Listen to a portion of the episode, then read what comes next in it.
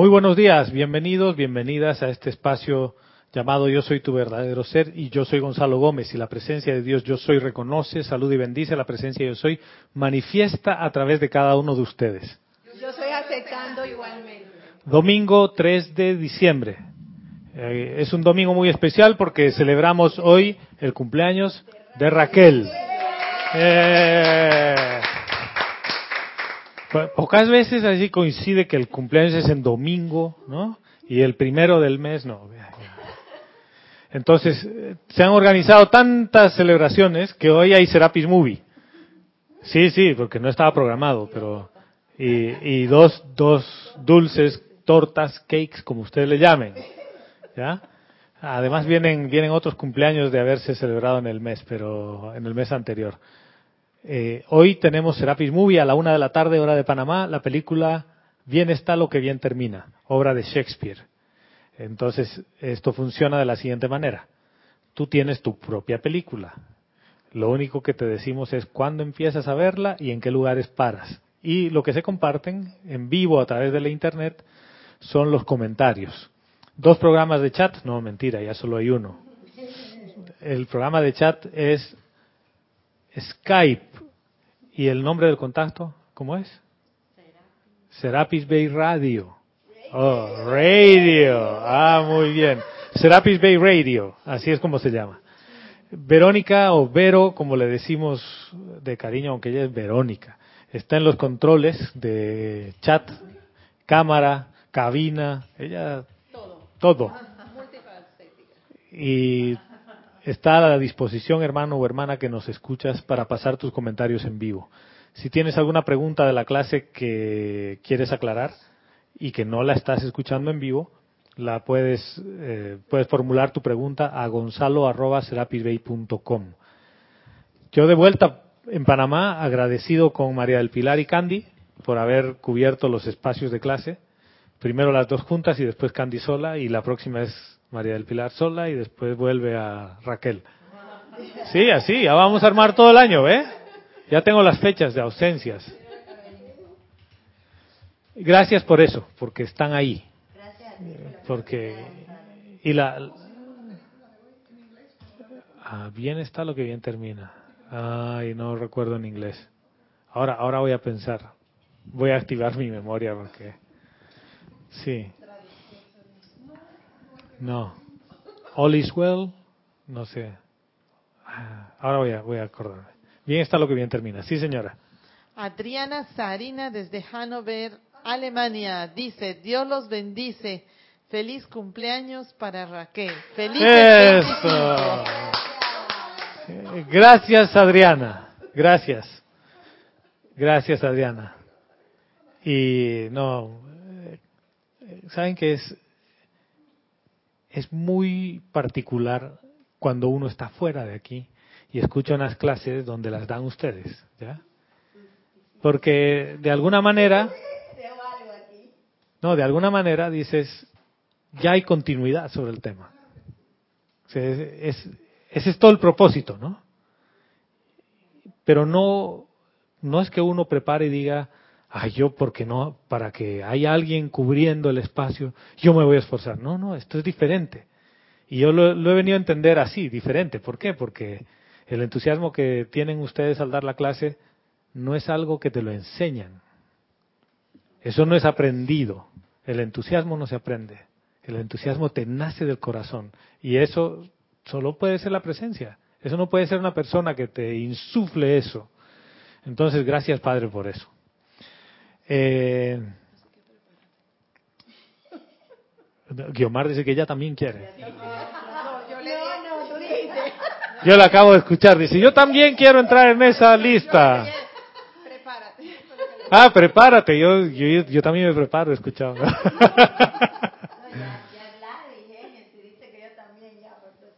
Bien, bien.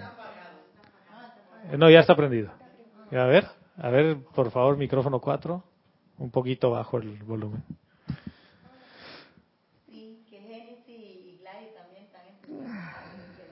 Por supuesto. Y aquí este es el espacio. Ya, este es el espacio y aquí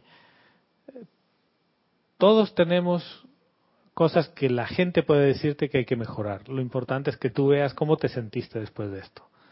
Y después de dar una clase, con las, entre comillas, críticas que te pueden hacer, digas, ustedes hablaban de la autoobservación, es qué es lo que he observado que yo tengo por mejorar para ser más eficiente. No, no es, ay, he dado mal la clase, no, para nada. Esto no, aquí no hay fallo. Aquí no hay fallo. Y menos en un entorno amoroso, porque todos estaban aquí, hasta Raquel, ¿no? Remangada. Yo protejo a mi hermano. Díganme si eso no se llama ser el guardián de tu hermano. ¿Sí? Al micrófono, por favor. Bueno. El micrófono 4 no quiere funcionar. A ver, vamos a ver. Espérate. No, no, no, A ver, ahora. Sí, nosotros lo hemos sentido ahora Sí. Sí. Es que... Y, perdón que te interrumpa. Y mi hermana aquí, María de Pilar, dice, ya yo sé lo que es sentirse en unión. Eh, eh, y sobre wifi, como dicen aquí. Es que es que es wifi, es que es wifi. Bueno, yo les voy a explicar por qué es wifi. Sí, sí, aquí al micrófono, por favor. Candy habla inglés. Habla inglés. Cuando está dando los créditos ya lo dice en inglés. Live stream. Oh. Miren. ¿Ustedes saben por qué es wifi y no wifi? ¿No? El wifi que decimos aquí. El, wifi, claro, hay que saber de dónde viene. Estamos preparando las clases y después viene el horno y dice, todo en el me dice, ¿y ya qué hacemos? Digo, para adelante, mijita, ¿qué vamos a hacer? Es el wifi. Es el wifi. Pero ¿de dónde viene? de qué se iba a Les voy a contar de dónde viene, porque si no eso queda como que, ¿por qué no es wifi y es wifi? Cuando fuimos el 2009 al Ródano con Jorge, estaban Jorge, Cristian, Carlos, Llorente y yo. En realidad empezamos de aquí de Panamá, Cristian, Jorge y yo. Y fuimos por España, nos alquilamos un, un carro, coche, como quieran decirle, y fuimos hasta la casa de Carlos Llorente. Y de ahí Carlos se unió al peregrinaje y nos fuimos hasta Francia al Ródano. Y después regresamos a Barcelona. Pero empezamos a tener este tema que es no es otra cosa que la sincronicidad con el universo y de uno con otro. Eso es el wifi. Pero entramos a una tienda y hablaban del procesador Intel Core 2 Duo que tiene wifi entonces nosotros, nosotros quedamos con el wifi, el wifi, ah, wifi, ¿no? Pero desde ese día, de la sincronicidad, quedó la, el seudónimo de wifi, que no era el wifi de internet, sino era el wifi de interconexión, de sincronicidad de una conciencia con otra. ¿Ya? Y ahí quedó bautizado ese mecanismo por el cual tú dices algo y la otra persona también lo dice. Tú das una clase en la mañana y el otro da en la tarde y dan el mismo tema sin haberse puesto de acuerdo. Ese es el wifi. Eso no es wifi. Esa es la sincronicidad con el universo. ¿Ya? De ahí viene. Ya tiene. Sí, señora. Adriana Sarina desde Hanover nos dice. Gonzalo, fueron clases hermosas, con comentarios complementarios de todos y una participación amorosa que se sintió a la distancia. Eso no quiere decir que no te hayamos echado de menos. Ay, gracias, Adriana, gracias, gracias, hermana. Pero es, es bueno de vez en cuando ausentarse, físicamente, de vez en cuando digo. Ella dice no. ¿Saben qué? ¿Cuándo uno puede acceder a dar una clase si los instructores nunca, nunca se mueven? Tendrías que crear un nuevo espacio o algo. O sea que este, este tipo de cosas sirven mucho. Y también sirven para que cuando yo estoy fuera y escucho una clase, perciba otras cosas, ¿no? Entonces, hay ciertas cosas que, que me quedaron. Y uno de los temas es que vamos a hablar de la conciencia. ¿Ya? Y justamente el domingo que diste la clase, el amante desde la enseñanza era la conciencia, con una clase del Mahachohan. Y hay varios diferentes estados de conciencia. Y les voy a llevar las palabras del amado Mahachohan en el libro Boletines Privados de Thomas Prince, en el volumen 2, en el discurso número 88 que se llama La conciencia. Y nos dice así, amados hijos, una pregunta que siempre se hace es, ¿qué es conciencia? Dice, la conciencia del hombre consiste de aquello de lo cual está consciente, o con lo que ha estado familiarizado a través de las experiencias de la vida. Y aquí eso era mayúscula, cerrada, cursiva. Este, esta es la definición del Mahachohan de lo que es la conciencia. Nos dice, el mundo externo divide la conciencia en subconsciente, en el cual están contenidas las experiencias del pasado, y el cual es algunas veces enterrado dentro de su naturaleza. El consciente, que comprende las experiencias del presente, y la supraconciencia o desarrollo superior hacia la cual el hombre se está esforzando o está esforzándose. vamos a ver en el mundo externo. Fíjense, en el mundo externo la conciencia se divide en tres. En el mundo interno no hay tres conciencias, hay una sola conciencia. Que para interactuar en el mundo externo hay tres. ¿Cómo interactúas con el mundo externo? Y aquí vamos a hablar de la conciencia y del ser humano, ¿ya? ¿Qué es la personalidad? ¿Qué es el ego? ¿Y qué parte de la conciencia es esa que, que interactúa? Porque Muchas veces uno dice hay que darle, hay que eliminar el ego, el ser externo. Pregunta, ¿tú puedes eliminar todo eso? ¿Y para qué quisieras hacerlo? Es la primera pregunta. Si el propio Mahachohan te dice, subconsciente donde está todo lo del pasado, consciente todo lo del presente, supraconsciente lo que aspiras, por lo que te estás esforzando. Entonces, tú quieres ser maestro ascendido, tú quieres de alguna manera trascender lo que lo que conoces de lo humano. Esa es tu supraconciencia. Y el subconsciente es todo lo que fue el pasado. Consciente. Entonces dice otra vez, les leo de nuevo para que vean. El mundo externo divide la conciencia, el mundo externo, no se olviden de esto, el mundo externo divide la conciencia en subconsciente, primero, en el cual están contenidas las experiencias del pasado, Sí, el cuerpo etérico es el recipiente, pero la conciencia es de pasado. ¿ya? Eso no nos olvidemos, porque el cuerpo etérico me sirve también para el presente, para traer patrones presentes. Es un disco duro. La conciencia es esa parte que guarda las cosas de pasado. Es lo que identifica y dice, esto es pasado. Dice, y el, y el cual algunas veces es enterrado dentro de su naturaleza. en otras palabras, hay cosas que no las queremos recordar, que se queden ahí en lo pasado pisado. El consciente que comprende las experiencias del presente. O sea que si yo estoy haciendo algo, yo estoy consciente. ¿Qué pasa si yo hablo y hablo y hablo y hablo y no me doy cuenta de que estoy hablando y hablando y hablando? Estás en el inconsciente. ¿Y en qué parte de la conciencia está eso? En, ninguna. Por eso es inconsciente, porque no está en ninguna. Gonzalo, pero ese es el estado que llamamos dormición prácticamente, o sea, donde tú no estás consciente, ni siquiera cuando crees que estás consciente, por ejemplo, estás hablando. Y no estás porque no estás presente. Si no estoy presente, ¿dónde estoy? Yo pienso, yo creo que casi siempre actuamos con el subconsciente, porque son los que tenemos allí y en, en, la vida actual, en el momento, es el disparador de lo que no, de lo que hacemos. Entonces, casi siempre está, trabajamos con eso y por eso no somos conscientes, estamos estamos trabajando con algo que ni siquiera conocemos. Claro, es, lo que Lorna planteaba el miércoles también, ¿no? Ah, sí, sí.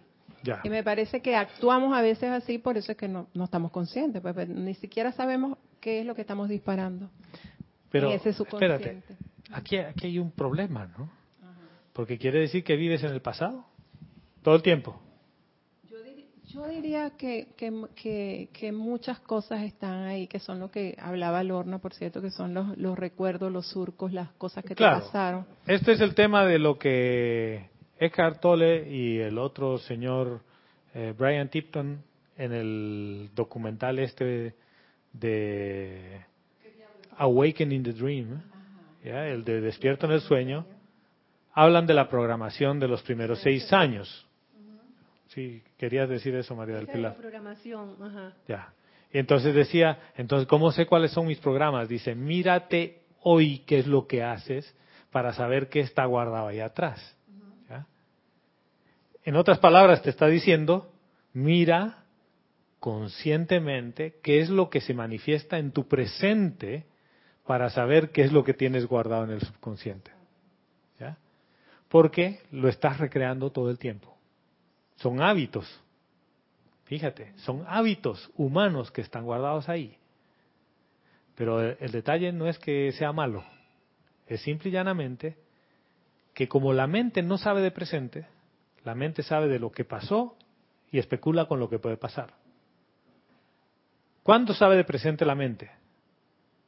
Yo diría que muy poco. No, pero ¿cuá- ¿cuándo es que la, que la mente se pone enfocada en el presente? Cuando ya se cansa, que ya dice, me va a rendir. No, Cuando estás consciente. ya. Cuando realmente nos enfocamos en algo y lo sentimos de verdad, de corazón, ahí estamos presentes. De lo contrario, no. nosotros podemos estar paseando por el jardín más hermoso del mundo y podemos que no estemos conscientes de la belleza que tenemos alrededor. No, porque no estás recordando, no estamos ay, qué presentes. pasó, que qué te dijeron, y ay, mira que la cosa en Venezuela está tan difícil y tú estás en un jardín hermoso. Y no vistes nada. ¿Qué, ¿Por qué no lo viste? Fíjate, ¿qué es lo que va detrás de eso? No estás presente, Gonzalo. ¿Qué, porque ¿Pero qué es lo que va detrás de eso, estar presente? estar ¿Qué, presente- qué rayo tú diriges? El rayo de la atención. El rayo de la atención. El rayo de la atención, para estar consciente, es necesario que tu rayo de la atención esté en el presente. Pero si está en el pasado, está en el subconsciente. Exactamente. ¿ya? Uno piensa que lo que está en el subconsciente no sabes, bien que sabes lo que está guardado allí. A veces, sí. Ah, muchas veces tú sabes, solo que tienes como que cierto temor de que salgan esas cosas. Porque sabes que sale el lobo. O sabes que si la gente ve esa parte de ti, van a decir, oh, Gonzalo todavía come puerquito asado. Y toma Y su whisky.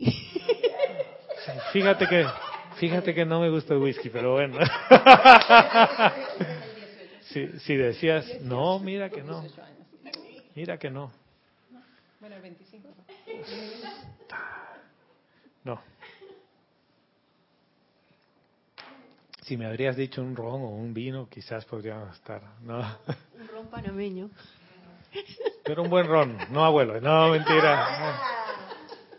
Ahora, Está en Rusia.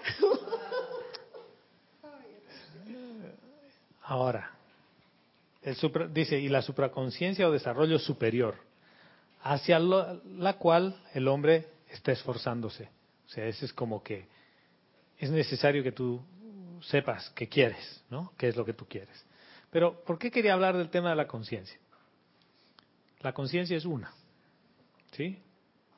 Por ejemplo, decían, ¿cómo manifiestas la paz? Y decían, era necesario controlar. ¿Qué? Los, cu- los, cuer- los cuerpos, los cuatro cuerpos. Les pregunto, ¿cómo se controlan los cuatro cuerpos? El miércoles en la clase de Kira se habló del control de los cuatro cuerpos y, y yo me hacía una pregunta que se la planteé a Kira. ¿Qué es controlar? Yo les, les comenté ahí ese día que les comenté ese día que, que tiene que ver con, tu equilibrio emocional, Porque si está desbordado ese cuerpo, ese cuerpo energiza el mental y energiza todo. Y pone mal todos los cuerpos, incluyendo el físico. Entonces, ese es uno de los cuerpos más poderosos que tenemos. Y si tú no, no, no lo equilibras o no lo aprendiste, yo decía ahí que es aprendido, a equilibrarlo. He aprendido porque tú no puedes desbordar todo, o sea, tú, sí, no puedes actuar con ese desborde porque... Claro, quizás ahí es donde tengo una pequeña diferencia con todo esto. Y es justamente a raíz de algo que dice el Mahacho Han más adelante, pero bueno, después voy a buscar otro que habla de la conciencia, el del, justamente el del amantes de la enseñanza. Dice, lo que pasa es que ustedes no saben quiénes son. Dice, cuando tú conoces qué es tu verdadero ser, quién es tu verdadero ser, se acaba todo este tema. ¿Por qué? Porque entonces tú puedes poner tu vida en orden. Volvemos a lo de la Madre María de una velocidad. ¿Qué ocurre? ¿A quién le gusta controlar las cosas? ¿A quién no le gusta que nada le salga fuera de plan? El cuerpo mental. Ya, a tu ser externo, a tu personalidad. Uf, imagínate que te pesque alguien una metida de pata. ¿A quién no le gusta que le digan que hizo algo mal? O sea, yo estoy seguro que a todos los que estamos aquí les dicen, no, y te dicen, te dicen, Guiomar, ¿cómo hiciste eso? Metiste la pata. Te salió mal. Y algo dentro tuyo está, "Ah, voy a empezar a justificar, ¿no? No, no fue tan así, fue Candy que me hizo meter la pata. ¿No? Y Candy dice, no, yo no fui.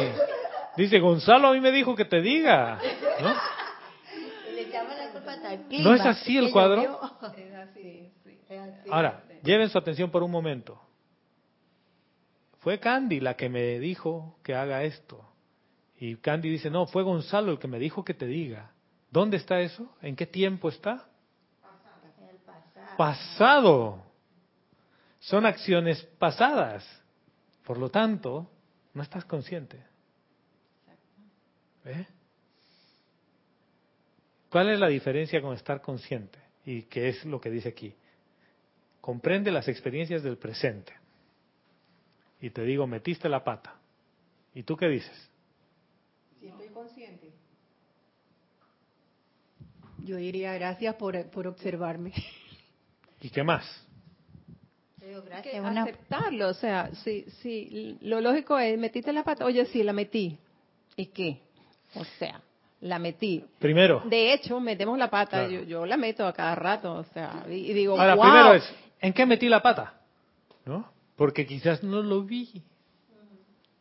¿Eh?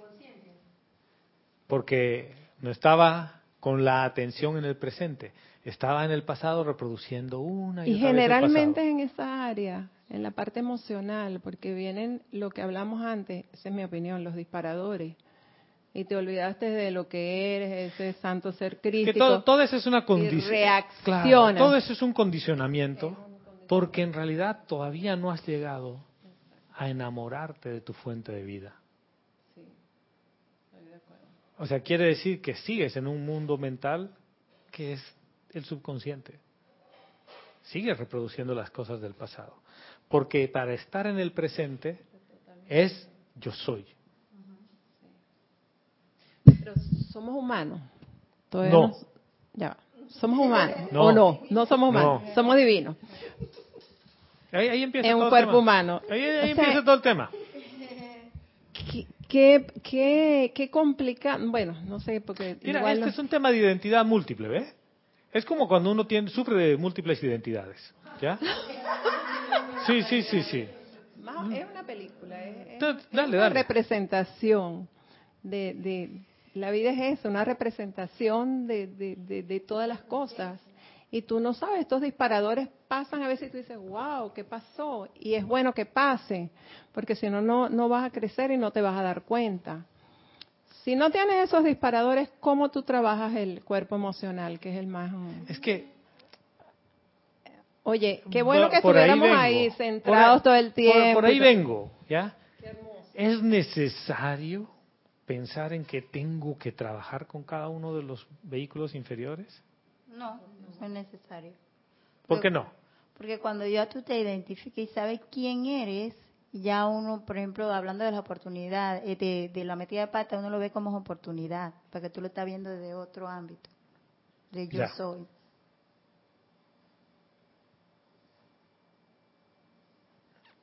Le voy a leer otra partecita antes de volver ahí. Este es Diario del Puente a la Libertad del Mahachohan, capítulo 4. El Mahachohan dice el Espíritu Santo, la mano de Dios trabajando a través de todos los siete rayos. Y nos dice, la ley del círculo es una maestra severa, ya que no hay más apuntador o prompter, como es en la palabra en inglés, que el dolor y la infelicidad.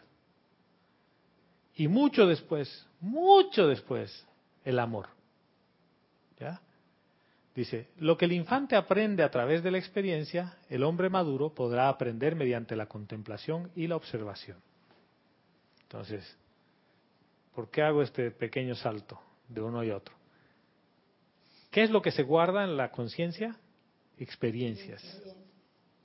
Sobre todo en el subconsciente, experiencias. Pero si yo decido que yo quiero que mis, mis experiencias sean basadas en la ley del círculo, quiere decir causa y efecto, yo hago algo y vuelve a mí, me está diciendo, voy a sentir dolor e infelicidad. Y después voy a llegar a lo que Candy dice, voy a darme cuenta que, ay, sí, esto era una buena oportunidad y recién siento el amor. Pero hasta entonces me la paso sufriendo.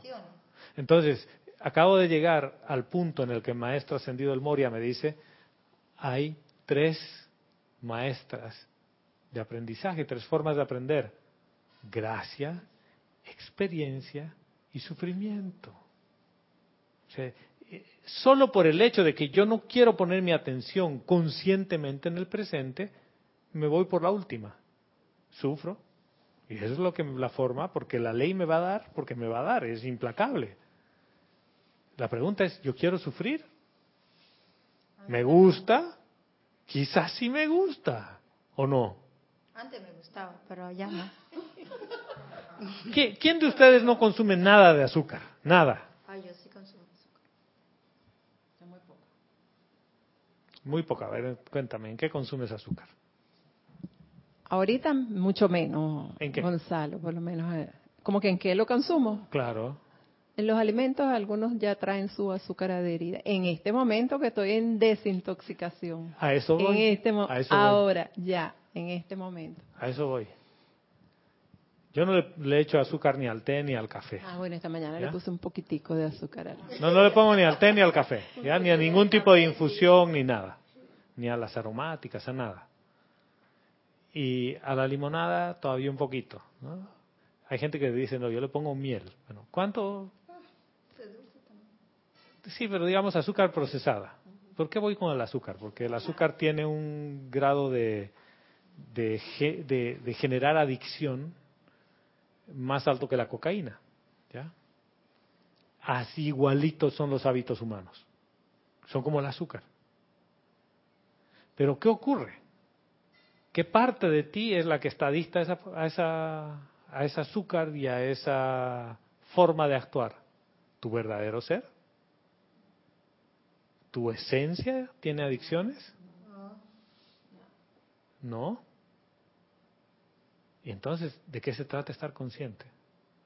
¿Qué es estar consciente? Para poder hablar de conciencia. ¿Qué es estar consciente? Ya nos acaba de decir el Mahachohan toda la descripción de, la- de los distintos estados de conciencia y te dice ¿qué es estar consciente? Cambiar hábitos Ya, o sustituir, por lo menos antes consumía demasiado azúcar, ahora consumo menos, lo voy sustituyendo. pero ¿cómo tú te haces consciente de no comer más azúcar? Porque quieres tu bienestar, ves que eso a la larga no te no te va no te va a traer nada bueno. O Y- sea, primero quiere decir que has identificado que el azúcar es un problema, Ajá. que el azúcar es un hábito, que el azúcar es una adicción, que la quieres dejar. Consciente de que, de que, de que es un hábito que no debes tenerlo o que no quieres tenerlo, pero sin embargo sucumbes a eso. O sea, puedes Porque es una adicción. Por, exacto. Ya. Pero Estás consciente para mí si estás presente. Si ¿Qué es estás- estar presente? Para mí la presencia es el contacto directo con lo que es en ese momento. Si no, Claro. no estás presente, sea Pero lo que espérate. sea. Por, Ah, Vamos a sacarle toda la parte de la parafernalia esta de Ajá. estar presente. por ejemplo, en presente que ahorita es. es. que yo te estoy mirando a los ojos, estoy hablando contigo en este momento, te veo que tienes las manos Pero tú así, que me escuchas. estás haciendo así. Eso es Escuchas. presente. ¿En qué parte de ti escuchas? ¿En la mente? No, yo creo que, que no es el, no es no es mental nada más. O sea, tú eso tiene que estar unido con tu sentimiento. Claro. Fíjense que estoy yendo con una exploración Sí. para que ustedes se den cuenta que no es su mente la que escucha, que no es tu emocional el que escucha, que hay algo por atrás, que es tu esencia misma la que escucha. Pero que como dice la Madre María, tienes miedo de darle el control a esa parte de ti. Porque sabes que cuando tome el control, te va a decir, ¿sabes qué, mi hijo o mi hija? No quiero más azúcar. Y tú como que, no quieres más azúcar. La vida es dulce. De vez en cuando un poquitito. Ahí viene la, la con la imperfección. Porque uno quiere cambiar los hábitos y dejar de hacer ciertas cosas de la perspectiva de que un poquito a veces no hace daño. ¿Lo ves? Ay, de vez en cuando, una canita al aire no hace daño. Claro, cuando uno tiene muchas canas es como que difícil, ¿no? Imagínate todas mis canas al aire, quedo medio pelado. Pero es- esa es la dualidad entre no querer dejar en el fondo. Porque en realidad no estás consciente de, de lo que es. Porque si tú tendrías la inteligencia que uno dice tener, dices, esto me hace daño, no lo consumo más. Sin embargo, todo el tiempo hacemos eso. Y no solo con cosas físicas, Es fíjate. que si, si estás en ese presente, en este ejemplo del azúcar, por ejemplo, tu misma esencia va a rechazar eso. O sea que ni siquiera tienes que hacer ningún esfuerzo. Ay, gracias. estás, eh, gracias, Yomar. es. Lo acabas de poner Sí, en el punto en el que Eh, es, ¿ves? Eso es así. Eh, tú, tú misma no vas, tu esencia no quiere eso y punto. Ni siquiera lo vas a ver. Y eso es así, porque eso y ni es- siquiera lo cuestionas, ¿sabes? Exacto. Ni siquiera lo cuestionas. A eso vamos.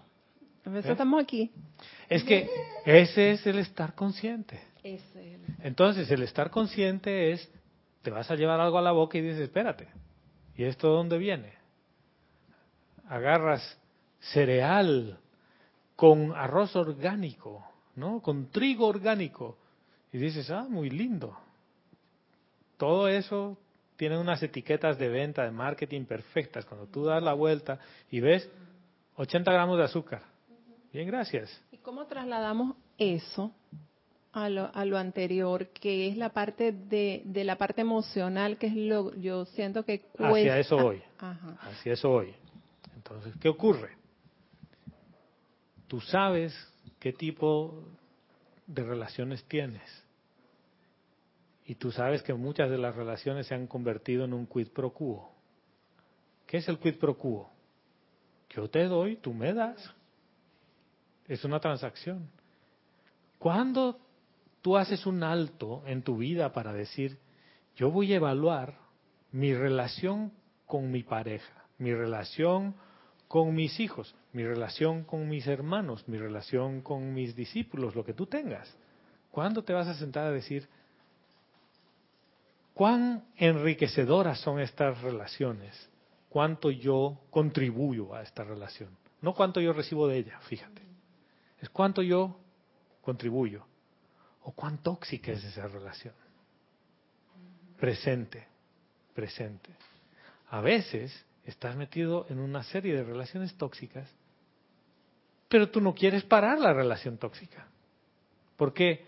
Porque tantos años, ¿no? ¡Oh!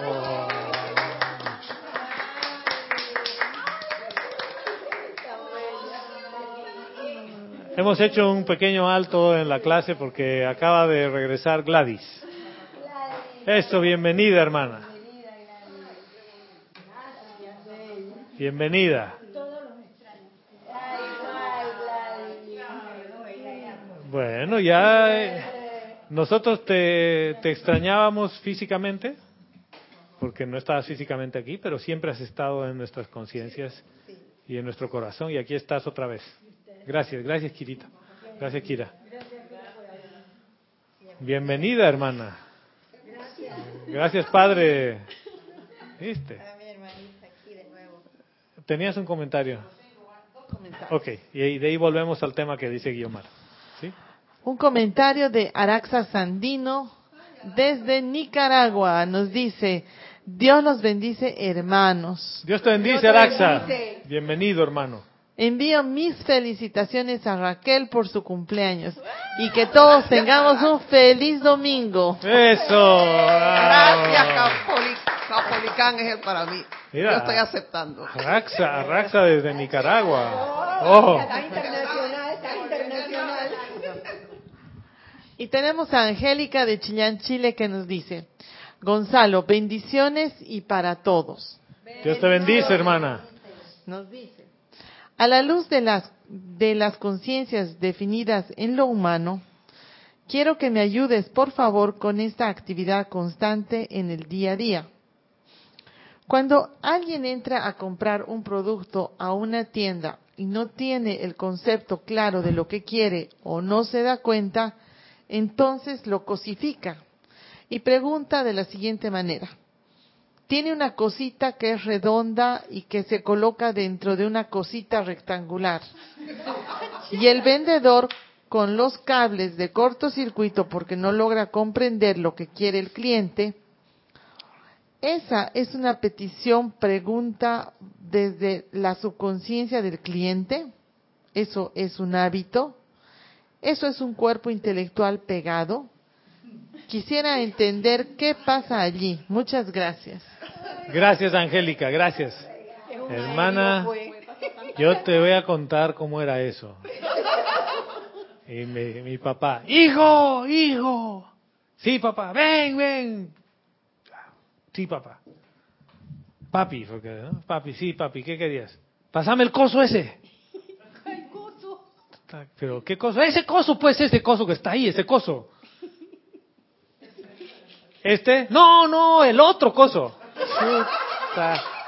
Hasta que llegaba al coso que tenía que darle. ¿Qué pasaba? Yo al principio lo odiaba cuando hacía eso. Yo odiaba que me haga eso. Porque yo, él me llamaba como si se estaría cayendo el mundo, no sé pues, ¿no? Y yo digo, yo era el control remoto de mi papá. ¿No? Claro. Él me llamaba, hijo, ven, cambia el canal.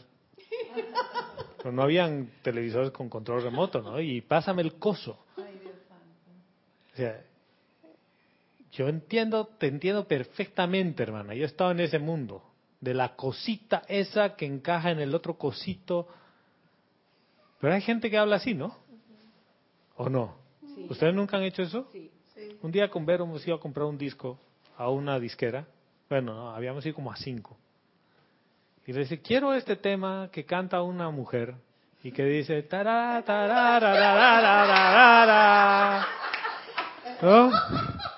Así igualito, ¿no? Entonces, persona uno, no tengo idea de quién es ese tema ni quién lo canta. Ah, bueno. No había ni Shazam, ¿no? Tienda 2, oiga, tiene ese tema tararán, tinyan, tarán, chun. Así la cara de... No. Hasta que nos metimos a un mall en un barrio de gente de raza negra. Esto es en, el, en una parte de Miami, ¿no?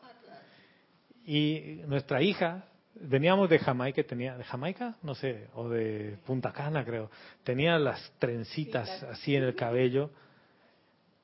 Y todos en el mall la veían, ay, qué linda la niña, ¿no? Y entramos a una tienda de discos y estaba una muchacha ahí.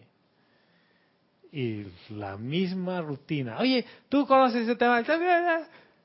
Y nos dice, a ver otra vez. ¿Cómo era el coso y el cosito ese? Eh, dice, espérate, yo creo que ya sé quién es. Nos dice, ese tema es de Patti Smith. Te voy a traer el disco, play. ¡Ese es el tema! ¡Oh! ¿Tú qué dices? Tiene un oído magnífico. ¿Qué es lo que pasó ahí? ¿Qué es? Dale, dale, María del Pilar. Que estaba consciente del, del, de lo que ella estaba vendiendo. O sea, ella Pero no, tenía... pero fíjate, ¿consciente de qué? qué? qué pasó ahí en la comunicación? Bueno, lo que dijo Verón Wifi. Ese es que tú, tú estás clara. Ella quería ayudarte. ¿Qué es eso? Amabilidad. Más amabilidad de lo que la ley necesita. ¿Qué se llama eso? Misericordia. O sea, O sea, ella, estaba llena de amor y de misericordia y al ver que ella y yo, por supuesto, cantábamos con tanto entusiasmo la canción que nadie entendía y que nuestra hija estaba ahí, uh, todo feliz, ella quería ayudar, pero al querer ayudar, su deseo de ayuda se conectó. se conectó con la conciencia que es una y dijo, ah, mira, este, en los registros etéricos, este es el tema. Yo nunca me olvido de ese tema y tenemos el disco ahí guardadito y cuando lo pongo viene a mi memoria toda esa experiencia de gratitud hacia ella. Entonces, el coso y el cosito no sabe cómo expresarlo. Ahí voy, hermana. No te desesperes. ¿Qué es no te desesperes? Lo que pasa es que uno rechaza vivir en el presente por el apuro. ¿Por qué tú no sabes lo que estás comiendo? Porque estás apurado. ¿Acaso ahí no viene la comida rápida? ¿Ustedes saben todo lo que lleva una hamburguesa en McDonald's ahí adentro? Pero si tú te haces la hamburguesa en tu casa, tú sí sabes que lleva la hamburguesa, ¿o no? Tú sabes que el pan que has comprado, si es integral o no, y sabes las lechuguitas que has comprado y el tomate. Lavaste bien la lechuga. Tú sí sabes, y sabes el amor que lleva. ¿Sí? Gonzalo, y ese apúrate viene de, de también de Claro. Apúrate el colegio, mira la hora. apúrate. Ese apúrate viene de todos lados. ¿Cuándo vas a bajarle la velocidad a las revoluciones de tu, de tu vida y digas, ¿sabes qué? Yo no me voy a comer nada. No voy a comer nada que yo no sepa que tiene ahí adentro. Ni me voy a apurar. Sí. Ese, ese apuro viene desde que uno está niño, porque uno ve cómo de por la mañana paran, lo paran uno tempranito y apúrate, y ahora peor. Lo- el bus te deja y entonces esas criaturas desde ahora tienen que andar apurados. Mira que nuestro hijo de Vero y mío, ¿no? Miguel, dice, el bus viene a las seis y media. Entonces yo me paro a las cinco. ¿Cómo que a las cinco, hijo? Eso es muy temprano. No, yo me paro a las cinco, dice. Me tiene que dar tiempo a que yo me bañe, haga todo con calma. Y el tipo hace todo con calma. Él vino programado así. Es perfecto. Porque no lo estés ahí apurando, porque el apuro, y el maestro ascendido San Germain nos habla sobre el apuro, hace que tu conciencia se mueva todo el tiempo en el subconsciente, porque no sabes qué pasó.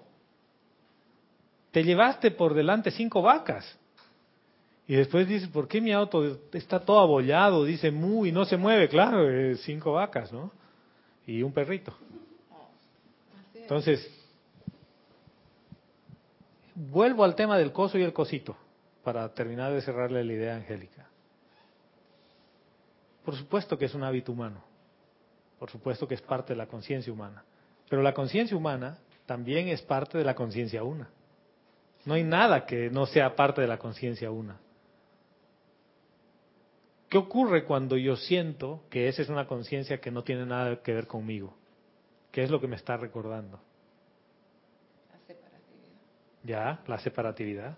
Estás de lejitos. Guio- Guiomar dice, no, yo de lejitos hoy día porque ahora te va. No, no. Mira, ¿qué es lo que me está recordando? La ley del círculo es una manera severa, ya que no hay más apuntador que el dolor y la, infelic- y la infelicidad. ¿Qué pasa cuando alguien viene y me dice, Candy, ¿Tú te acuerdas del cosito ese que hemos comprado en esa tienda allí, allí lejos, por allá, por allá, en esa avenida, no sé, del muerto? ¿Te acuerdas? Pierde el tiempo, porque yo en el pasado sí estoy, yo siempre estoy siempre en el presente. Tengo una memoria corta. Yo no... Pierden el tiempo, dice, porque estoy yo siempre en el presente. Ya. Entonces, dice, no, mi disco duro está, yo al subconsciente lo he enterrado en sí mismo. Lo que nos dice el Mahachohan. Fíjate. Pero espérate, no está del todo bien el enterrar el, el subconsciente, porque hay cosas de hábitos que los has guardado ahí que salen el, el día que menos, menos te enteras. Esas son las canas al aire. Eso me gustó, la canita al aire. Eso, pero... Para que tú veas. Lo dijo Verónica. Es, es como unos amigos que entendieron mal la compra del vibrador. ¡No, vibrador! Si es una máquina a la cual te subes y vibras. ¡Ay, Dios mío! Dicen, ya pensé que te habían comprado un vibrador. Así está lo de las canas.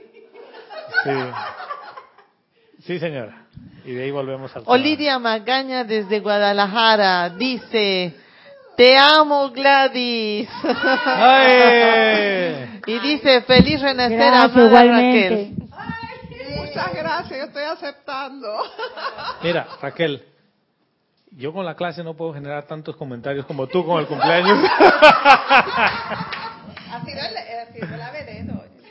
No, hermana, te, y te mereces más, mucho más, mucho más. Sí, claro. La clase son todos los domingos. dice. Volvemos al tema. Fíjense. ¿Por qué esa experiencia del coso y el cosito vino a mí? ¿Y por qué me genera ese malestar? ¿No es parte de lo que tiene que ver con la infelicidad y la ley del círculo? Y en realidad es que todavía yo no quiero estar en el presente y vienen las cosas del pasado. Se vienen al presente para cobrar su parte de energía, para que la libere. Pero en realidad no viene por eso. ¿Sabes por qué viene? Porque todavía no recuerdas quién eres. Porque sigues creyendo que eres un ser humano. Porque sigues convencido de que eres un ser humano con hábitos humanos, con conciencia humana. ¿Y cómo te das cuenta de eso? Porque la conciencia una todavía sigue siendo un concepto lejano y tú no te sientes conectado a todo. ¿Lo ven? Ese, ese es un punto fundamental. El Mahachohan habla de la conciencia una. Dice, hasta que tú no te des cuenta que tú eres parte de una conciencia, vas a seguir trabajando en separatividad. Por lo tanto, la ley del causa y efecto, la ley del círculo, es contigo. O sea, vas a seguir sufriendo. ¿Qué es lo que necesito para cambiar ese chip? Ir adentro. Ir adentro y estar tanto metido ahí adentro que siento que soy uno con todo. O sea, fíjate, esto no es que pienso, esto es que me hago uno con todo. Ahora, con la práctica que hemos hecho aquí varias veces, en la casa de Esté en La Plata hicimos la práctica y yo les comenté. Y todos percibieron el gran silencio, eh, el amor que allí hay, pero una persona empezó a, lo- a llorar. Y me dice, yo nunca me había sentido una con todo. Y primera vez que lo siento. O sea, me acabo de sentir una con el universo, con todo. Y lloraba de emoción. ¿Qué ocurre cuando te pasa eso? Hay un cambio de conciencia en esa persona. Ya. Conciencia divina. Gonzalo, lo- eso podemos sentirlo. De hecho, bueno, yo lo he sentido en, en prácticas de meditación y todo. El, el asunto es vivir en la vida en la vida diaria sintiéndolo, ahí es donde está, porque bueno, vienen todo esto que hemos hablado ahorita, pues donde está el subconsciente, siempre hay cosas ahí que salen, por lo menos a mí. Y gracias a Dios que salen, porque si no, no las ves a veces. No porque te vas a volver loca porque lo veas, ni porque vas a hacer una escena, ni nada, pero es, la es una gran oportunidad de eh, trabajar esa energía o, canalizarla. Ya, ahora. de saber qué es esa energía y qué mensaje te está dando. Te voy a leer una partecita del Mahachohan y me dices si es que va con eso. ¿Ya? Dice, la verdad nunca cambia. Empieza así, la verdad nunca cambia. ¿Qué hay en tu corazón? La esencia de vida, de Dios, la presencia de yo soy. ¿Eso cambia? Nunca cambia está ahí, nunca cambia. Ya sabes que esa parte de ti nunca cambia. Dice, es solo la conciencia evolucionante del individuo a la cual se le permite discernir mayores o menores detalles de esa verdad, de esa verdad que está en ti, que no cambia. Lo cual pareciera indicar conflicto. ¿Qué es lo que estamos hablando ahora? Te crea un conflicto. Y esa es la parte del conflicto de tu conciencia evolucionante externa no la interna. Dice, esta capacidad para percibir la verdadera naturaleza de Dios, su universo y su creación, se desarrolla a través de la dedicación consagrada de la energía vital a tal percepción. En otras palabras, ¿qué es lo que te está diciendo? ¿Qué es lo que tú quieres? ¿Tú de verdad quieres la verdad? La verdad que te hace libre, que tú eres. Sí, lleva tu atención allí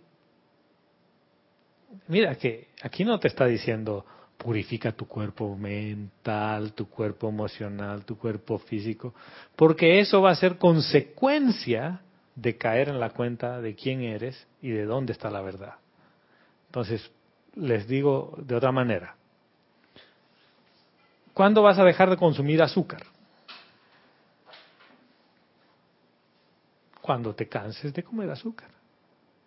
¿No es lo que nos dice el maestro ascendido Serapi Bey? Hasta que se cansen de la tontería de los sentidos. ¿Qué es la tontería de los sentidos? Eso, hermana. Son esos hábitos. ¿Cuándo te cansas de ellos? Cuando te haces consciente de que eso es tóxico. Y dices, yo no quiero más esa parte tóxica. No es fácil para el ser externo. Pero para el ser interno es así de rápido. Y lo más divertido es que cuando tú dices ya no lo hago más, no lo vuelves a hacer más. La gente que deja de fumar y deja para siempre el cigarro es así. Mi papá un día dijo, sí, el cigarrillo me hace mal y ya no fumo más. Listo. Mi mamá lo mismo, dijo, sí, el cigarrillo me hace mal. Mi mamá recayó una vez y volvió a dejar, ya no han fumado más. Mi papá nunca recayó. Y yo lo, yo lo veía y decía, wow. Y no era un tema de decir qué fuerte, es ya no. Fin de la historia. Ahora, ¿de dónde viene esa fortaleza que te permite tomar esas decisiones? ¿De tu conciencia humana? No, de la conciencia divina. De la parte divina, que es la conciencia una, es la gracia de Dios. Pero si yo pienso que esto es un proceso mediante el cual necesito pasar muchas experiencias, ¿en qué parte de la conciencia estoy? En la humana. Sí, señora. Estoy esperando recibir la causa y el efecto. Porque es un proceso. O sea, si a mí me interesan los procesos, quiere decir que yo quiero la ley de causa y efecto. Y que voy a ver conciencias humanas a izquierda y derecha. Por lo tanto, voy a ver múltiples conciencias. ¿Y la conciencia una? ¿Dónde está? Desde tu centro corazón. Pero y si yo veo conciencias humanas por todo lado. Es que ahí también está la conciencia humana. Sí, pero quiere decir que mi atención, ¿dónde está? Está en la conciencia externa. Y si está en la conciencia externa, no estoy en la conciencia una. Guiomar decía, ¿y cómo yo hago para cambiar esto? me refería a la parte esta que hablamos, la parte eh, emocional. Claro, es que a eso voy. Que es la parte que, que uno ve más, tanto en uno como en los demás afuera. Es la parte vis, como casi tangible porque lo estás viendo manifestado. ¿Qué tal si tú te pones para una semanita? Dices, por esta semana voy a observarme, la autoobservación que ustedes decían. ¿Para qué? Porque quiero ver que no emito juicio, crítica ni condenación. Llegó Super Roberto. Es super.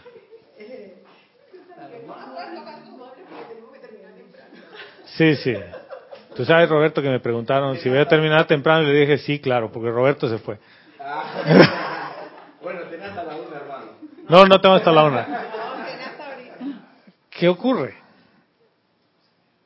Fíjate que si yo insisto en poner mi atención en las múltiples conciencias, porque yo creo que cada uno de ustedes es una conciencia separada, ¿cuál es la probabilidad de que yo pueda volver a la conciencia una? Mínima, ínfima, infinitesimal. ¿Qué ocurre si tú dices por una semana, por un día, por dos días? Quiero estar consciente y le dices, amada presencia yo soy en mí, en mi corazón. Hoy quiero estar consciente todo el día. Y cada vez que yo emita juicio crítico, condenación, yo quiero que tú me hagas saber eso. Y que tú me lo traigas presente. Y yo quiero sentirlo y ver que estoy siendo criticón, que estoy juzgando a la gente, que le estoy condenando. Quiero saber. O que me estoy condenando a mí mismo. Te vas a dar cuenta de los hábitos que salen de ahí, de decir, qué bruto que soy. Ay, siempre meto la pata. Yo me he mordido el dedo dos veces ayer. ¿No? ¿Ayer fue? Antes de ayer. Estaba cambiando la bocina parlante del, del carro porque se rompió. En realidad se rompió primero de una puerta y después de la otra. Yo compré el par. Y la flojera, porque no hay otra cosa, ¿no? Cambié una ya sabía cómo se desarmaba la puerta.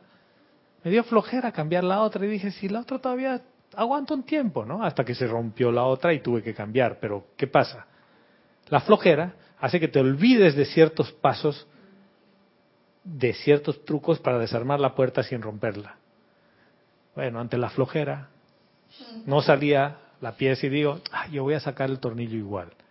De todas maneras, con un alicate o una pinza sale. Agarro con la pinza y pongo el dedo para que no salte, ¿no? La pinza resbala y lo que encuentra es mi dedo y bueno, digo segunda vuelta, pues el otro dedo. Y me muerde el otro dedo, pero no me hace herida. Y después digo, ¿qué? Y le dije a Vero, qué pelotudo. O sea, tú te das cuenta que con ese solo acto yo estaba condenándome, criticándome, menospreciándome. ¿Lo ven? No eran cero juicio, crítica y condenación, es con todo, con todos, empezando por ti. Entonces, si tú eres tan fácil que te vas con el primero que viene o con la primera que viene,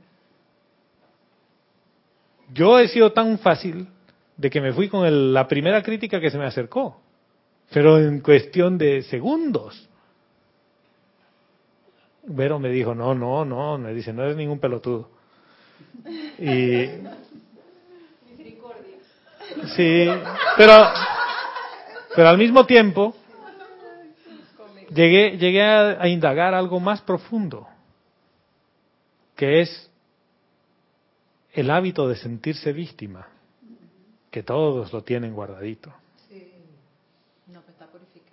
No. Es que ese es el tema, que a veces uno piensa que como yo ya le eché mucha llama a Violeta, eso ya tiene que estar purificado. No, tú te vas a dar cuenta cuando ya no está ahí. Vas a saberlo a ciencia cierta que ya no está. ¿Por qué? Porque ya no está. Entonces, ¿de qué sirvió todo este ejercicio?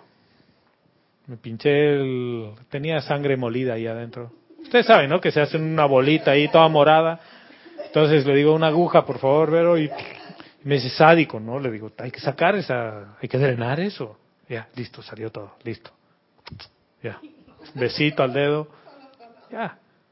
Digo, voy a hacer las cosas bien. Voy a desarmar la puerta como hay que desarmarla. Toma más tiempo, toma más tiempo. He desarmado toda la puerta, he sacado el tornillo como había que sacar, lo he vuelto a poner, todo ha quedado perfecto. Pero estaba en medio de un camino de sufrimiento y caí en la cuenta que yo estaba haciendo la cosa mal. Esto es lo mismo que te pasa cada día en todo lo que haces y que tú le puedes decir, amada presencia, yo soy en la mañana, yo quiero saber, cada vez que abro la bocota, si estoy metiendo la pata, si es que mi boca está conectada con la conciencia presente, o si mi boca está con el subconsciente y habla toda la, colección de, fíjate hasta dónde va este riesgo del subconsciente, que todo lo que yo me aprendo de memoria del libro, se conecta a la boca, saca y dice Diario del Mahachohan, capítulo 3, y, y te pone play y hablas. Subconsciente. Lo guardaste. ¿Cuál es la diferencia de estar consciente y de decir algo que dice el Mahachohan? Que lo has vivido, lo has experimentado. Lo he hecho mío, es mío. Y no es que yo te digo porque es así, no, yo te digo porque yo lo acabo de vivir. Yo sé cómo duele el dedito agarrado por una pinza. ¿Alguno de ustedes sabe cómo se duele, cómo duele eso? ¿No, eh? El que se agarró el dedo sí sabe. No te estoy echando cuento, ¿no? Entonces, esta parte del emocional y de las relaciones interpersonales es exactamente igual. Angélica decía, viene una persona que quiere el cosito aquel redondito que cabe en esta otra cosita que es rectangular, y tú le das un joyero rectangular y le pones un anillo adentro, ya está, ¿no? Es el cosito redondo, pero... No era eso. Era otro coso. En realidad lo que está esperando es confort de parte tuya. Pero si tú no puedes darte confort a ti, ¿cómo vas a pretender darle confort a alguien más? Esto empieza por uno. Esto es póngase la máscara de oxígeno en el avión en caso de despresurización de la cabina antes de ayudar a otros. Esto es exactamente igual. Entonces, ¿cómo yo sé que como? Tu comida no es solo azúcar. Tu comida son todas tus relaciones diarias con la gente. Tu comida es cada relación que tienes con cada parte de la vida. ¿Estás consciente de cómo es tu relación con eso? Tu mascota, tu cama, tu vaso, tu casa, tu teléfono. ¿Estás consciente de todas esas relaciones sin hablar? Y esas todas son cosas, cositas. Tus hijos, tu pareja. Cada cuánto tú llamas a alguien para decirle, te llamo para decirte, solo, mira, no te voy a quitar mucho tiempo, pero te amo. Chao. A decir, ahora sí mi mamá está ponchi. Ahora sí que está loca. Se, sí. La gente no está acostumbrada a que tú le digas esas cosas, ¿o sí? Sí, señora. Estaba pensando, a la claridad ahora que me ha venido a cuando Jorge nos decía de la horizontalidad y la verticalidad.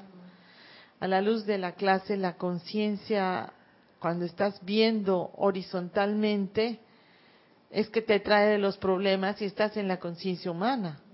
Y la verticalidad es estar conectado directamente con, con la conciencia no es conectado, es estar consciente que yo soy.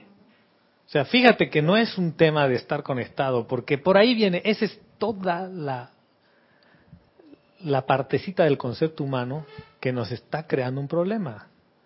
Uno piensa que uno se conecta, se desconecta, se conecta, se desconecta. No me jodan, perdón por el, por el francés. ¿Ustedes se imaginan que el corazón decida hacer eso? ¿Me conecto me desconecto? ¿Me conecto me desconecto? Ah, el cuerpo físico estaría tirado en el piso hace rato. O sea, no hay forma de desconectarse. Lo único que hay forma es de que tu rayo de la atención no esté en el presente y esté en el pasado. Y piensas que porque esté en el pasado estás desconectado. No, estás conectado. Lo único que estás haciendo, mal uso de la vida de Dios, eso es todo. Pero esa era parte de la, del aprendizaje. Ahí no hay culpa. Porque el otro tema es que cuando te dicen que haces mal uso de la vida de Dios, entra el sentimiento de culpa de ¿y ahora yo qué voy a hacer? ¿No? He pecado, Padre. Pégame aquí. Eso no, eso no, no te va a llevar a ningún lado, ese es otro hábito. Esa es otra conciencia humana que piensa que para toda mala obra hay castigo. Por lo tanto, hay un culpable. ¿Quién es el culpable? Tú. Y hay una víctima. ¿Quién? Yo. Entonces, si tú tienes sentimiento de culpa y te sientes víctima de las circunstancias, hermano, hermana, por ahí hay que empezar. Esa es la primera puerta y la primera lección a aprender. Tú no eres ni víctima ni eres culpable de nada. Nada.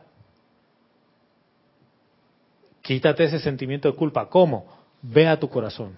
La fuente de todo amor está ahí. Primero ve ahí. Cuando estés consciente de quién eres, te vas a dar cuenta que las herramientas como llama violeta, llama blanca están para ayudarte. Pero primero es necesario que tú sepas quién eres. Es necesario que tú sepas con todo tu ser que tú no eres este cuaternario humano. Esto te pertenece, tú eres el dueño de eso. Esto lo hemos hablado múltiples veces. Tú te subes a tu automóvil y dices, ¿soy camioneta? ¿Soy sedán? Por favor.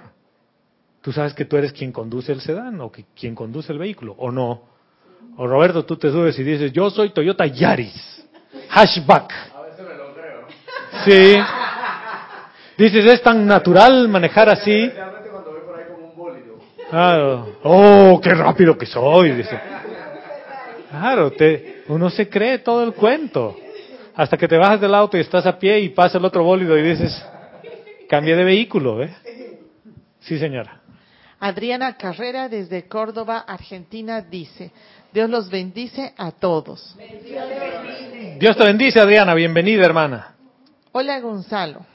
De los amantes que recibí en la semana pasada, este en particular, el tema de la conciencia me gustó mucho. Y la conclusión que saqué es que uno es cada vez más consciente porque naturalmente sos consciente de los detalles, atento a los detalles, no para juzgarlos, sino te da placer ver la vida a tu alrededor es abrir los ojos y ver las maravillas de la vida. Exactamente, hermana. Y te voy a dar un, te voy a echar un cuentito ahí que me pasó ayer. Estaba con mi hijo, que lo estaba llevando a una fiesta. Y tú ves todos los vehículos que están a tu alrededor cuando tú estás manejando, ¿no? Y dije, ese acaba de pasarse la luz roja. Ese otro se acaba de meter como bestia. ¿Qué estoy haciendo? ¿Qué estoy haciendo? No, no, yo estaba observando. Una cosa es observar y la otra es meterte en la historia y decir, hay una ley que dice que cuando el semáforo está en rojo usted no se pasa y usted se acaba de pasar. ¿En qué me he convertido? En el juez. Pero fácil. Y yo dije, no quiero juicio, crítica ni condenación. En un ejercicio tan sencillo, tan sencillo, que en los primeros cinco minutos yo había juzgado como a cinco. Y, uno puede decir, no, no, no, crítica es otra cosa. ¿Tú crees que la persona que se metió en tu camino sabe quién eres? Y es personal y dice, ah, esa es María del Pilar, mira, mira. Yo voy a, ella está dinero y me meto. Hola. No saben ni quién eres, anda en su propio mundo, en su propio subconsciente, consciente, supraconsciente, lo que tú quieras. No es contigo ese tema.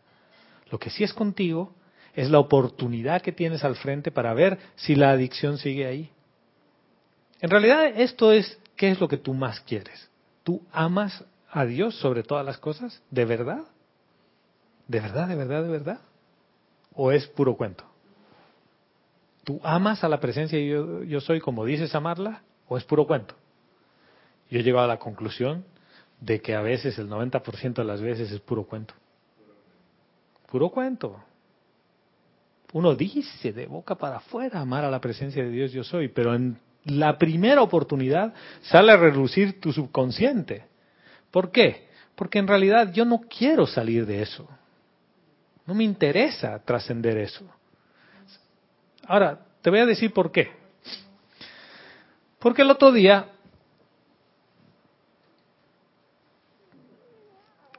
entrado con todo este tema de la alimentación. ¿no? Ustedes saben que les he contado que me he metido a estudiar nutrición y demás cosas. Y yo no encontraba muchos elementos para decir no coma carne o coma esto o coma aquello. ¿no? Y yo tengo muchos hermanos y hermanas en el camino de, de la enseñanza que son militantes veganos o vegetarianos, ¿no? Y algunos más suaves que otros, digamos. Otros ah, cruz, carnívoro, ¿no? Entonces dije, bueno, a ver, algo me, me, llegó muy, muy hondo y dice este señor que es el que ha fundado el instituto, dice, si tú te consideras una persona inteligente, ¿por qué tomas decisiones que no son inteligentes? ¿A quién le gusta que le digan tonto? Díganme que te digan, che, boludo. No. ¿A quién, ¿A quién le gusta que le digan tonto? A nadie. Todos nos consideramos seres inteligentes. ¿Sí? Entonces te dice, ¿por qué tú te quieres envenenar? ¿Te gusta envenenarte? Sabes que después tu cuerpo, tu cuerpo físico, se siente mal. Pregunta, ¿tú quieres seguir comiendo eso que hace que te sientas mal? Piensa, haz un alto en el camino, solo un minuto, analiza qué estás comiendo. Entonces, en esas dos semanas y un poco que estuve fuera, empecé a hacer un cambio para ver qué pasaba. Pero detrás de eso había un yo quiero hacer el cambio. Yo quiero hacer el cambio. Es el deseo, el propósito, todo lo que quieran. Lorna, Ramiro han estado la visión, el propósito. No, este es un tema que va más allá de, la parte mental. Esto te nace de adentro y dices, yo quiero probar esto. ¿Por qué? Porque ya he probado miles de cosas de otra manera que son humanas y no han funcionado. ¿A quién de ustedes le gusta estar enfermo? ¿Te gusta estar así con la garganta inflamada, los oídos tapados? ¿Sí? No, para nada. Y si te digo, ah, lo que pasa es que hay un alimento que tú consumes que te provoca eso, ¿tú qué harías? Lo dejas. Yo creo que el, pensar en, ahorita, a estas alturas, en, en, nutrir mejor tu cuerpo es parte de... Es que es integral. es integral, es parte, es tu misma conciencia que te lleva a eso, a que purifiques tu cuerpo, o sea, no porque te lo diga otro. Y por eso estás en la búsqueda o estamos en la búsqueda de nutrirnos mejor, porque es un sistema todo. Es que fíjate que el físico y el alimento físico es el más chiquitito de todos. ¿Cuánto por ciento representa tu cuerpo físico? ¿Cuánto? A ver, ¿cuánto por ciento representa el físico? ¿Cuánto por ciento? Sí. Es 20%. Oh, el 20, hermano. Uy, uy, uy. Si el, si el emocional es entre, el, entre el 75 y 80%. O sea, quiere decir que el 25% es para el resto de tres cuerpos. Ya, digamos, ah, sean, sean generosos y denle 10%. ¿Ya? Hay un alimento que es más que ese 10%. ¿Y cuál es ese? El emocional. ¿Y el emocional con qué tiene que ver? Con cómo tus relaciones son amorosas y constructivas, fíjate. Entonces, yo llegué a la conclusión, lo del físico es fácil resolver. Lo otro, lo otro también es fácil resolver. ¿Cómo? Dando amor. Si resuelves los otros, el físico se resuelve. Solo. Solito. Solito. Solito. Solito. Si resuelves el emocional, yo creo que resuelves casi todo. Fíjate que por eso dices, ¿cómo estoy? Me siento mal. ¿Ya? Escuchas al cuerpo físico y el cuerpo físico te dice, por favor, ese chicharrón de carnecita de cerdo, ese mofongo, ya no más mofongo, por favor, no más mofongo. ¿Ustedes saben qué es mofongo? No, no sé, comida dominicana. Comida dominicana, es plátano verde, ¿no? Plátano verde que tiene ahí una salsa de ajo y le ponen un trocito de chicharrón de cerdo. Y Acá está mi compañero que hasta que se, claro, hasta que se hace vale. pero si sabes que eso no funciona, pero llevémoslo esto a las relaciones humanas, tú sabes que tú no has hecho lo suficiente por cultivar una relación amorosa y armoniosa con tu entorno. ¿Qué esperas?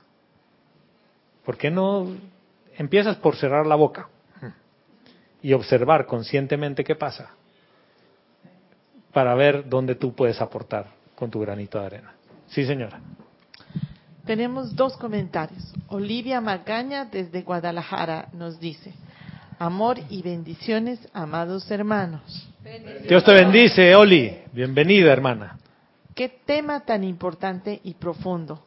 Considero que para lograr, para lograr la conciencia uno es estar en autoobservación, ver mis propios pensamientos desprovistos, desprovistos de bondad y purificarlos sin culpa a punta de amor. Recordar que cuando encarné solo me deben interesar mis cuatro cuerpos inferiores para elevarlos, no los de los demás. Amar a la presencia de Dios yo soy es, dos puntos, silencio ante cualquier pensamiento y comentario a los demás. Exactamente, hermana. Y solo haría un pequeño cambiecito, si me permites. Uno dice, cada vez que vienen y tengo pensamientos impuros, ¿con qué conciencia estoy para ver que son impuros? Con la conciencia humana. Porque cuando estoy anclado en mi corazón y yo sé quién soy, en realidad huele algo mal, sí, pero yo soy, yo, yo, no, yo sé que no soy eso. El, el, tema es, no te identifiques con ese pensamiento y pienses que tú eres ese pensamiento discordante. Ese pensamiento, dejaste que se te impregne. Es como cuando uno pisa pupú de perro y se mete a la casa y huele la casa a pupú de perro. Y hasta que dices, oh, dices, soy yo, no. Es tu zapato que tiene pupú de perro y se lava, pero tú no eres el pupú. Tú no eres quien está oliendo mal. Es el pupú que se le pegó. Es lo mismo con la energía discordante que se le pegó a tus vehículos inferiores. Eso huele mal, pero no eres tú. Gonzalo, yo, he encontrado más, más difícil. O sea, hoy día, digo mi experiencia, me es más fácil, me ha sido más um, el training, el entrenamiento, vivir en el presente, darme cuenta de todo, de o sea, vivir en el presente, porque creo que si no estás en, la presencia... No vives, no estás vives. en piloto automático. Sea lo que sea, así me esté bañando, así esté cocinando, eso, eso no me ha costado tanto hoy día, porque eh, pienso que hacia allá tenemos que ir, que todas nuestras acciones sea vivir lo que estás viviendo, sea lo que sea. Disfrutar lo que estás Y haciendo. Te bañas, te bañas. Te No es, que te, no es que te bañas pensando en que te va a dejar el bus. No, yo tengo ¿No? un hábito de años de años que me baño y, y digo, me estoy purificando mi cuerpo, pero también me purifico mis células, se están limpiando, o sea, eso lo hago de hace muchos años, o sea, purificar el cuerpo y eso me lleva también a, a tomar el baño como un momento de purificación. pues, el baño.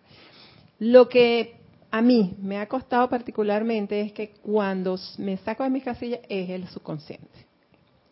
Es el subconsciente, cuando ya yo veo yo, y, y qué bueno, porque estoy viendo. Ahora, Para mí ha sido maravilloso porque digo, wow, o sea, hay cosas en el subconsciente que, que ya sé lo que es, porque lo, lo estoy viendo más claro. ¿qué, Entonces, qué tal si hacemos un pequeño cambio en ese escenario? ¿A quién sacan de quicio? No, a la personalidad, por supuesto. ¿Tú eres la personalidad? No, no. ¿Viste? Dices, me saca de quicio, quiere decir que yo acabo de identificarme con algo que yo no soy y estoy en el mundo del yo no soy. O sea, es- este es un punto crucial para mí, porque ese es el punto en el que cuando te saca de quicio, tú dices, espérate, espérate, espérate, hago alto en el camino. ¿Quién se salió de quicio? Sí, pero, ¿Dónde está? Pero hay algo y está en el subconsciente. Y entonces si te das Sí, pero si cuenta, está en el subconsciente y yo me acabo de identificar con eso, ya salió. Si yo me acabo de identificar con eso, quiere decir que yo olvidé quién soy. Y la forma de recordar quién soy es preguntando, ¿a quién sacó de quicio? ¿A quién le afectó? ¿Qué parte de mí? Y te vas a dar cuenta que todo es un tema de un mundo conceptual y mental al cual le está sacando de juicio. Sí, sí, Yari. Volviendo al punto del físico con la alimentación, ahora yo caigo en cuenta que cuando tengo días de ansiedad y que quiero comer, comer, comer, comer, no es que mi físico me esté pidiendo, hey, estás mal alimentada, es que emocionalmente y mentalmente estoy, está la, la- la personalidad al garete, haciendo de la suya. Claro. Y claro, ¿quién me lo va a recibir? Entonces mi, mi pobre cuerpo físico comienza, comienzo ansiosamente a buscar qué acabo con todo de... Y el origen y yo, es emocional. es por lo menos las, las golosinas, los panes, las galletas, los dulces, todo, porque eso es lo que me provoca. Y es una ansiedad. Y ahora caigo en cuenta y, hey, stop, ¿qué está pasando? Mira, la ¿Qué me está pasando la- en, en mis otros cuerpitos que me están, que mi físico me está afectando y, y entonces tengo tres o cuatro locos haciendo de las Pero fíjate que hay una parte física que se genera a través de las harinas refinadas y del azúcar por la cantidad y la capacidad de adicción que crean. Entonces, eh, es una adicción que uno tiene y cuando tienes ese, eh, en, en inglés le llaman craving, ¿no? Es como, es, es esa necesidad de saciar algo insaciable. Y que puede ser una barrita de chocolate, pero que tenga dulce, porque si es chocolate amargo no sirve, ¿no? O sea, tiene que ser dulce. Pero uno va cambiando porque ahora venden unas barras de chocolate 90, 85, 90% cacao que son muy buenas. Y con esa tú nada más tienes un pedacito y, y hasta te calma. Claro, te comes una de 100% y vas a ver cómo va a quedar. Pero si es la otra, no. Pero, Pero, sí- es cierto, sí me he o sea, muchas de estas cosas tienen un origen. Y ya yo he dejado y estoy haciendo de mi parte para dejar esas harinas y esos azúcares que no son saludables. Ahora, y, aquí aprovecho ya de un paréntesis comercial y ya nos vamos después de la clase, porque ya me he pasado de tiempo. Una técnica que, que he aprendido en todo este tema de la nutrición dice, en vez de quitar alimentos, que es lo que uno hace, ¿no? Prohibir. Dice, empiece a introducir nuevos alimentos. Entonces dice, en vez de decir, voy a dejar el azúcar, empieza a introducir otro tipo de alimentos que eventualmente van a reemplazar. Miel de abeja, digamos, ¿no? Si no te gusta la miel de abeja, eh, miel de, aga- de ágave, ¿no? O algunas cosas así. Pero, o si no quieres dulce, dices, ¿sabes qué? Eh, voy a introducir zanahorias, que no como. O más frutas. Entonces, a medida que tú empiezas a incrementar tu universo, hay cosas que vas a poder dejar más fácil. En vez de decirme privo, porque el privarse es el que te crea esa ansiedad de querer comer. Y este, funciona muy bien, estoy en ese proceso. Bueno, ya le voy a compartir la próxima clase. Sí, señora. Eh, Angélica de Chillán, Chile nos dice, Gonzalo, a raíz del ejemplo en la calle manejando tu vehículo, ¿el consciente es, el, es al inconsciente? Pregunta. Mientras más despierto ves más, pero estamos en una línea delgada, ¿verdad?, en caer de tan consciente al detalle que ves la imperfección. Este tema me pasa y veo que en muchas circunstancias me falta misericordia para ver las imperfecciones. Entonces, al igual que tú, me he ido al camino más fácil, el juicio. Ahora, hermana, gracias. Porque, ¿qué es lo que estás viendo? Si no es una proyección de la película que tú misma estás proyectando. Y eso que estás criticando y que estás viendo como que es un mal conductor o como cualquier cosa, es algo que a ti te desagrada. Es algo por lo cual tú no sentirías amor.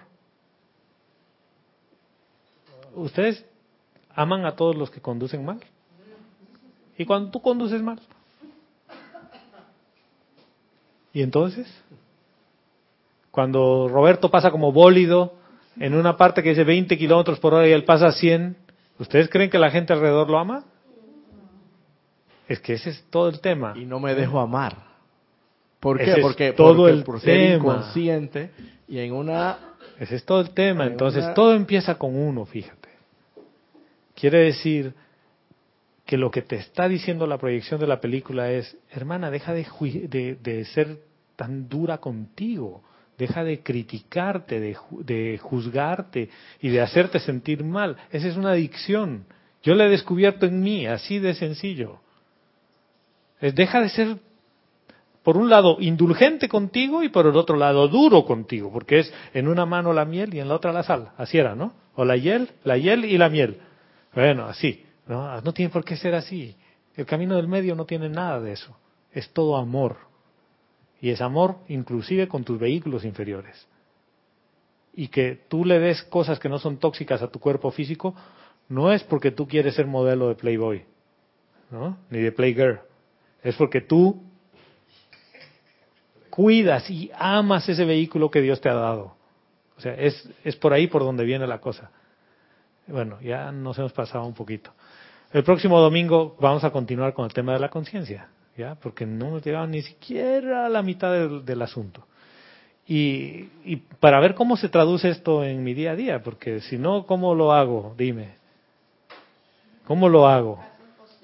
Claro, si no se queda en parte del libro, ¿no? Entonces, la próxima clase empezamos con la práctica y después de la práctica, eh, de llevar la atención, vamos a ver qué pasa. Hoy día no hemos hecho práctica a propósito para que ustedes vean cómo es diferente una clase cuando llevamos la atención al centro corazón y después hablamos de la enseñanza igualita. ¿ya? Hasta el próximo domingo, eh, que nos vamos a ver conmigo, mil bendiciones, pero antes de eso, antes de eso, a la una, en breve, Serapis Movie, no te lo pierdas. Mil gracias, mil bendiciones. Gracias.